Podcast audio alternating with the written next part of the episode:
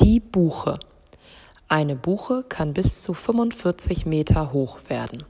Die Blätter der Buche sind eiförmig und glatt. Der Blattrand ist etwas gewellt. Eine Buche kann über 400 Jahre alt werden. Die Früchte der Buche heißen Bucheckern.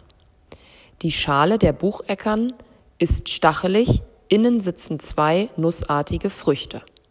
Sie werden von Waldtieren gefressen. Die Wurzeln sind so lang wie die Äste. Aus dem Holz können Fußböden gemacht werden.